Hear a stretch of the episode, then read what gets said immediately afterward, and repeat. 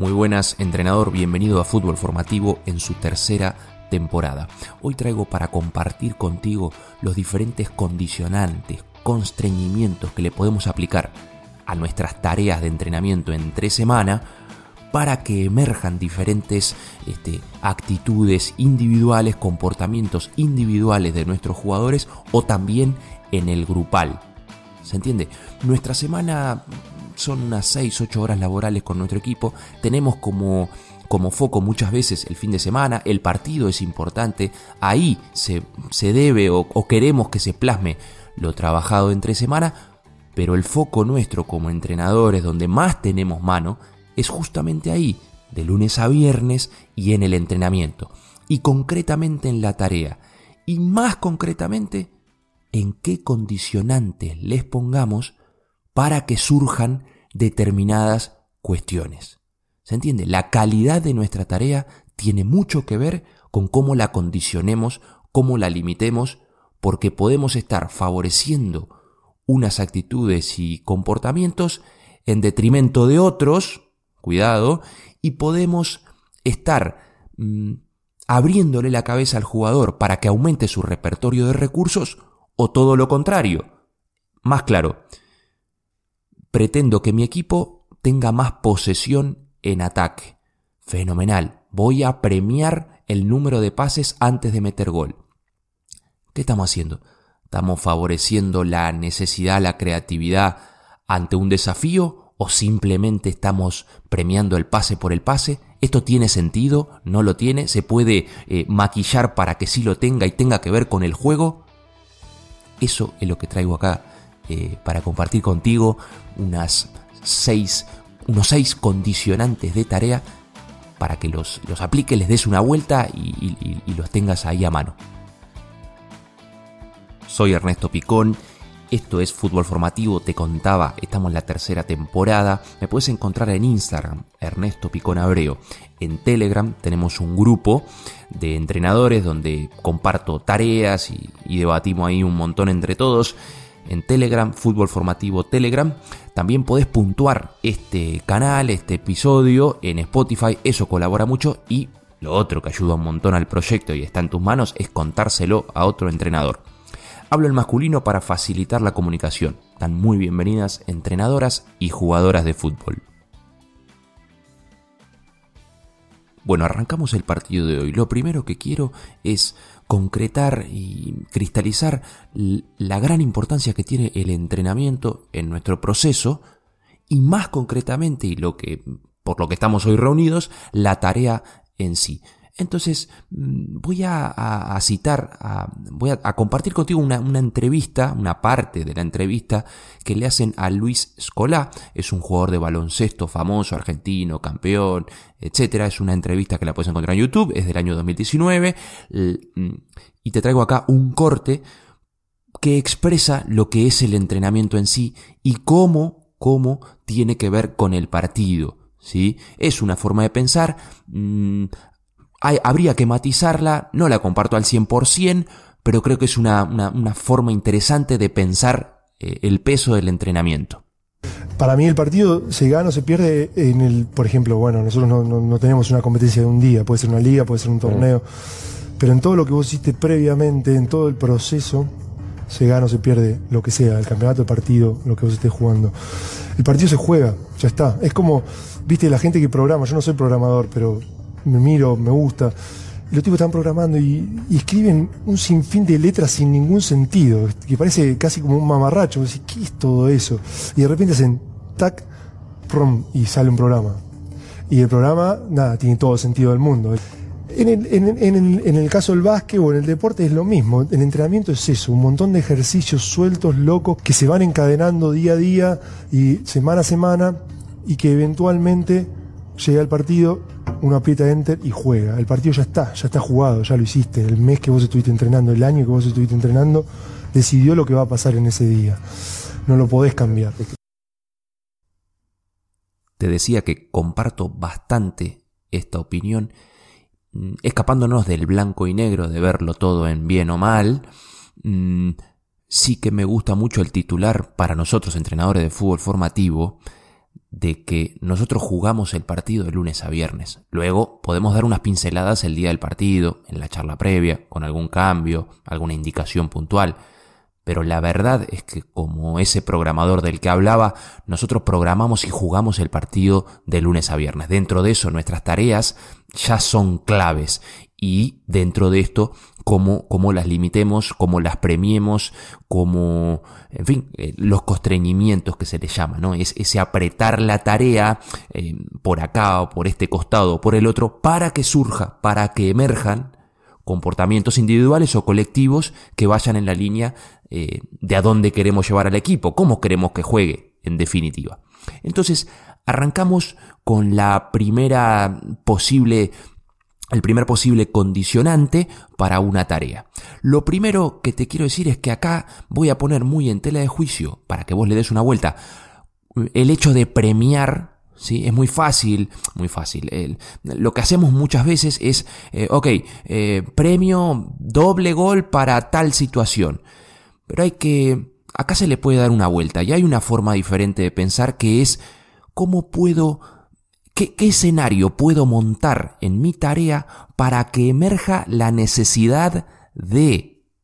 ¿Se entiende? Eso es otra forma de pensar y es como darle una vuelta al punto de vista y decir, ok, hay una forma simple que es premiar los seis pases. Pero ¿cómo puedo hacer para que sea necesario dar seis pases antes de atacar? ¿Por qué digo esto? Porque el cerebro funciona de una manera medianamente sencilla que es eh, aumentar su repertorio de recursos en base a los escenarios, a los, a los conflictos y a los problemas que se le planteen.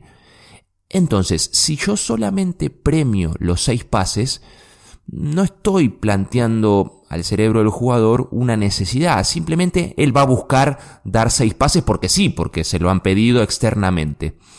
Mm, en este caso igual el cerebro no está eh, guardando en su biblioteca de recursos técnico-tácticos ninguna solución, porque es que no ha habido desafío. ¿Se entiende?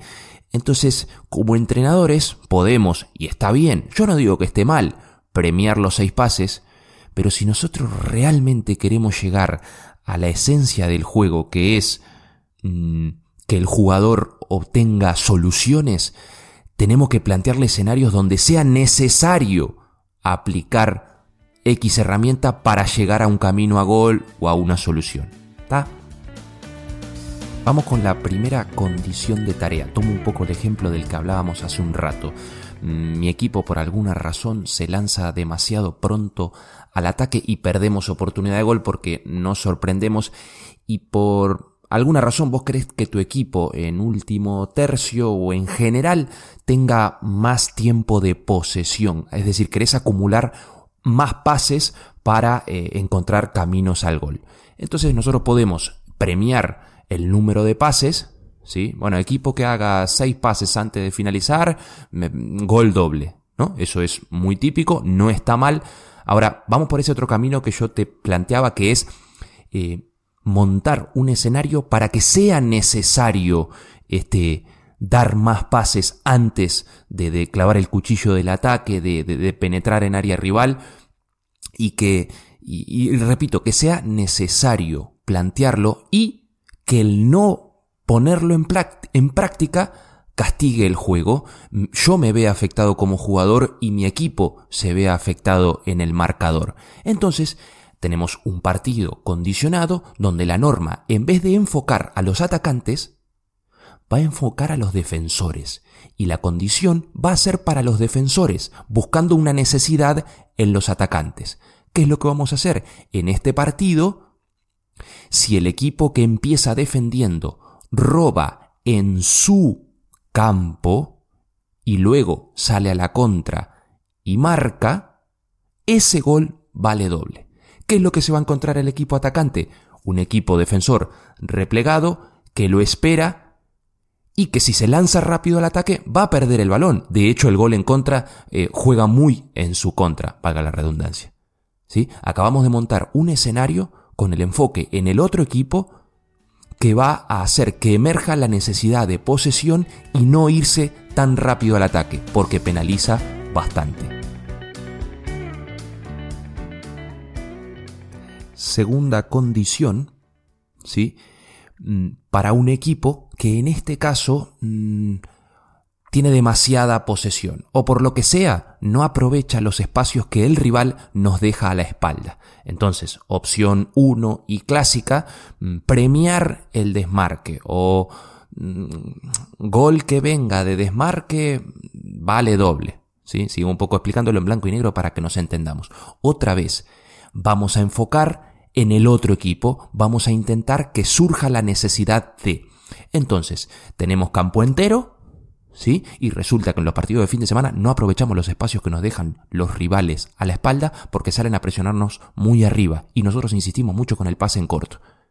En nuestro entrenamiento, dirijo la mirada hacia el equipo defensor y lo voy a premiar si roba en campo rival y mete gol, su gol vale doble. Entonces, al equipo atacante le estamos poniendo en un escenario donde mm, si continúa por el camino de los pases cortos, eh, se va a ver penalizado porque le van a robar. ¿Ok? Entonces, mm, va a surgir la necesidad de encontrar otra solución, que puede ser desmarques, que puede ser pases medios y largos. Vamos con la tercera. Esta vez vengo a poner en tela de juicio una condición que suele ocurrir muchas veces. Mm, clásica posesión, rondo, monito como le dicen en Uruguay, 3 contra 3 más un comodín. Ese comodín muchas veces suele ser un mediocampista, estamos buscando su visión 360 grados, etc. Ese mediocampista siempre juega con el equipo atacante, es decir, 3 contra 3 más un comodín, si equipo defensor roba, ese comodín pasa a ser atacante otra vez. No ha tenido que transicionar. Es decir, ha perdido el balón y no ha generado, no hay un comportamiento de transición defensiva en un mediocampista. Y luego el fin de semana pretendemos que cuando pierda el balón en medio campo, en carril central, donde es muy peligroso, etcétera, pretendemos que tenga un cambio de chip, que pase a transición defensiva, y ahí, vienen, ahí viene el problema. ¿Por qué? Porque no lo tiene entrenado. Entonces, yo planteo que este comodín, cuando pierde balón su equipo, pasa a ser este, defensor, pasa a, transición defensiva. Y el equipo que acaba de robar, bueno, le puedes dar una vuelta y puede que den un pase fuera del rondo y otro rompa y ahí termina la acción, o que ese equipo, pese a estar en inferioridad numérica, 4 contra 3 en este mismo momento, este, si dan tres pases mm, eh, acaban de puntuar, etc. Pero hay que darle una vuelta a la función de ese comodín. No creo que sea adaptado al juego y a su realidad que siempre esté con el equipo atacante. Muchas veces queremos que nuestro equipo ataque tras dos o tres circulaciones en amplitud, es decir, que el balón llega a un lateral, jugamos con central, con medio, llegamos a otro, estamos buscando mover al rival, estamos buscando que se abran grietas en sus líneas defensivas y es correcto. Entonces volvemos al premio o a la obligación. Antes de atacar, ¿no? Montamos nuestra tarea, montamos tres carriles, dos exteriores y uno central, este, colocamos el sistema y mm, obligamos a que el equipo antes de atacar tiene que circular tres veces. Acá no hay necesidad ninguna, acá hay un equipo defensor que sabe que puede no apretar hasta la tercera mm, basculación del balón, hasta la tercera circulación, y la circulación es porque sí, no por una necesidad.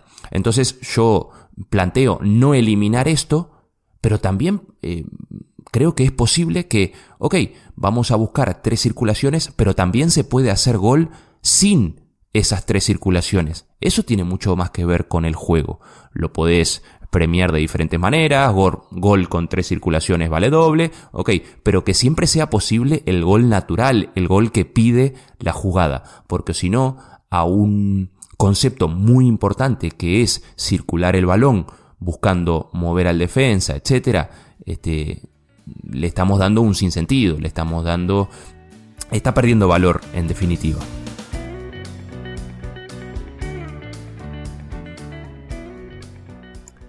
Vamos con la penúltima tarea y condicionante, se suele dar muchas veces y vengo acá a, darle una vuelta de pensamiento, a ponerlo en tela de juicio para, para crecer, para profundizar en esto, a ver eh, de qué forma nos podemos acercar cada vez más al juego, a la esencia del juego en sí. Entonces, mm, tenemos la clásica posesión, ¿sí? que puede ser un rectángulo de, no sé, 15 por 10 aproximadamente.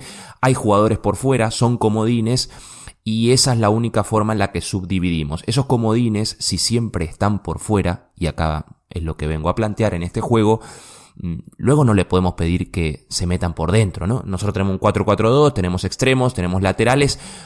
En ese sistema es importante ocupar carriles interiores por gente que antes estaba fuera, ese extremo que se mete dentro, ese lateral que se mete dentro, pero luego en nuestra tarea los ponemos por fuera y ahí se quedan. A veces premiamos que el gol, en ese mismo rectángulo, hemos puesto dos mini porterías en, las bases, en el carril central. Eh, bueno, le decimos que, que se meta adentro para, para meter gol, puede ser una opción. Yo insisto en que los metros que recorre ese jugador de, de cadena exterior para meterse por dentro son al menos 3-4 metros. Yo planteo que eso aparezca en nuestra tarea, entonces a ese rectángulo esto lo voy a apoyar eh, con imagen en el grupo de Telegram para, para que quede más claro. Mm, a ese rectángulo de, 15 por 10 este, le vamos a dibujar además otros carriles exteriores y luego aparecen los laterales y comodines. Es decir, que si esas dos, dos, dos, eh, dos, jugadores externos, laterales o extremos, que pueden ser o no comodines en tu tarea, si quieren meter gol, tienen que sortear ese canal que vos les dibujaste por fuera. ¿sí? Realmente tienen que correr hacia adentro 2, 3, 4 metros para meterse por fin en la tarea y en la zona donde está permitido marcar gol. ¿Ok? Si en resumen, dibujemos tareas en donde el recorrido de los metros de la gente de fuera tengan que ver con lo que luego le pide el campo tamaño natural, tamaño grande en definitiva. Ya me entendí. Vamos con el último condicionante. Esto, mm, bueno, te, te quería decir, ahora al final te comparto un título, un libro que me gustó muchísimo, que tiene mucho que ver con cómo el jugador asimila e incorpora su repertorio de recursos técnico-tácticos eh, dependiendo de los condicionantes de la tarea. ¿sí? Mm, buena parte de este podcast está apoyado en este libro. Te cuento después. La cuestión, vamos con el último condicionante. ¿Alguna vez te he hablado de este condimento, de este ingrediente para cualquier tarea? Y tiene mucha cabida cuando querés incorporar automatismos a tus jugadores. ¿Queremos, Ernesto, jugadores automáticos? No, yo digo que hay alguna serie de comportamientos que colaboran mucho y deberían estar dentro del, del, nivel automático y automatizado del jugador. Muy fácil, el más claro. Girar cabeza, mirar antes de recibir balón. ¿Se entiende? Eso te da una información clave y grandes jugadores, Xavi, Coque, si vos ves un video de ellos, están constantemente girando el cuello. Es algo muy simple y puede eh, meterse, como digo, en, en lo automático del jugador. Quiero incorporarlo y acá viene una de las herramientas de entrenador que es mediante el castigo.